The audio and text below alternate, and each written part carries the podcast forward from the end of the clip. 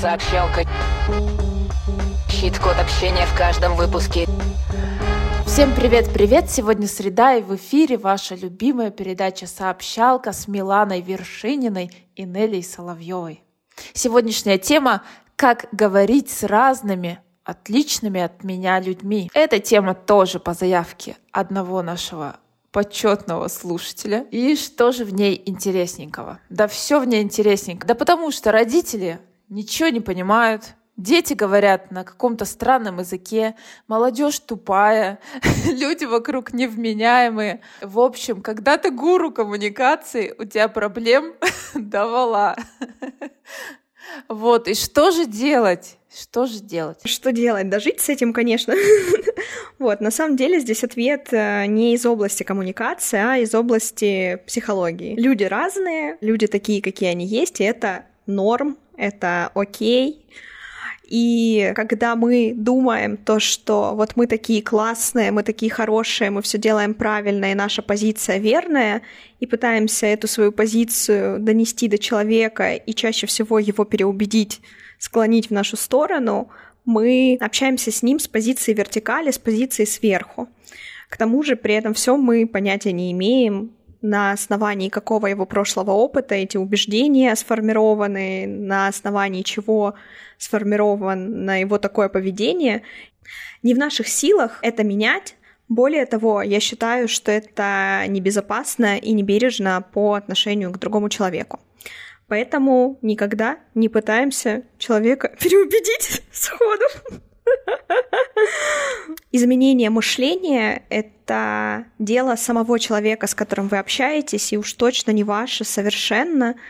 Этим можно сделать больно, этим можно навредить. Поэтому вы можете всегда свою позицию высказывать, не пытаясь переубедить другого человека.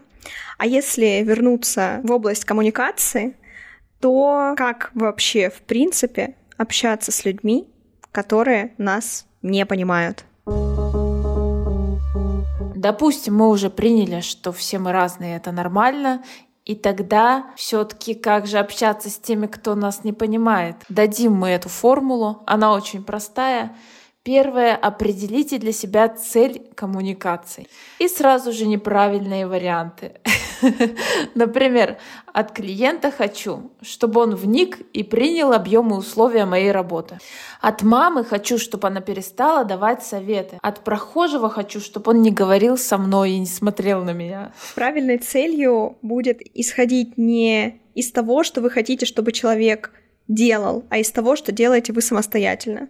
То есть, допустим, если к клиенту обращаемся, то мы хотим донести срок, объем, условия работы, именно те, которые устраивают нас непосредственно. Общаясь с мамой, хотим донести до нее, что советы в такой форме нам неприятны, нам там больно, злят они нас, что угодно. А прохожему, который пялится или начинает заговаривать с нами не по делу, мы хотим обозначить свои границы.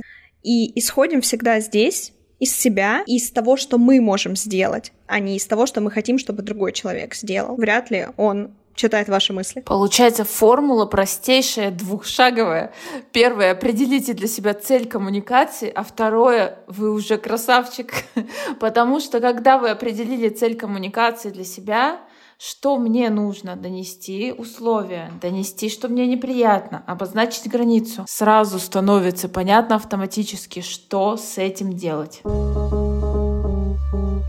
Поэтому щит-код сегодняшней коротенькой полезной сообщалки «Влияй на себя». Влияй на себя.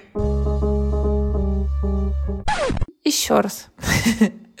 Я как Рогов как звезда.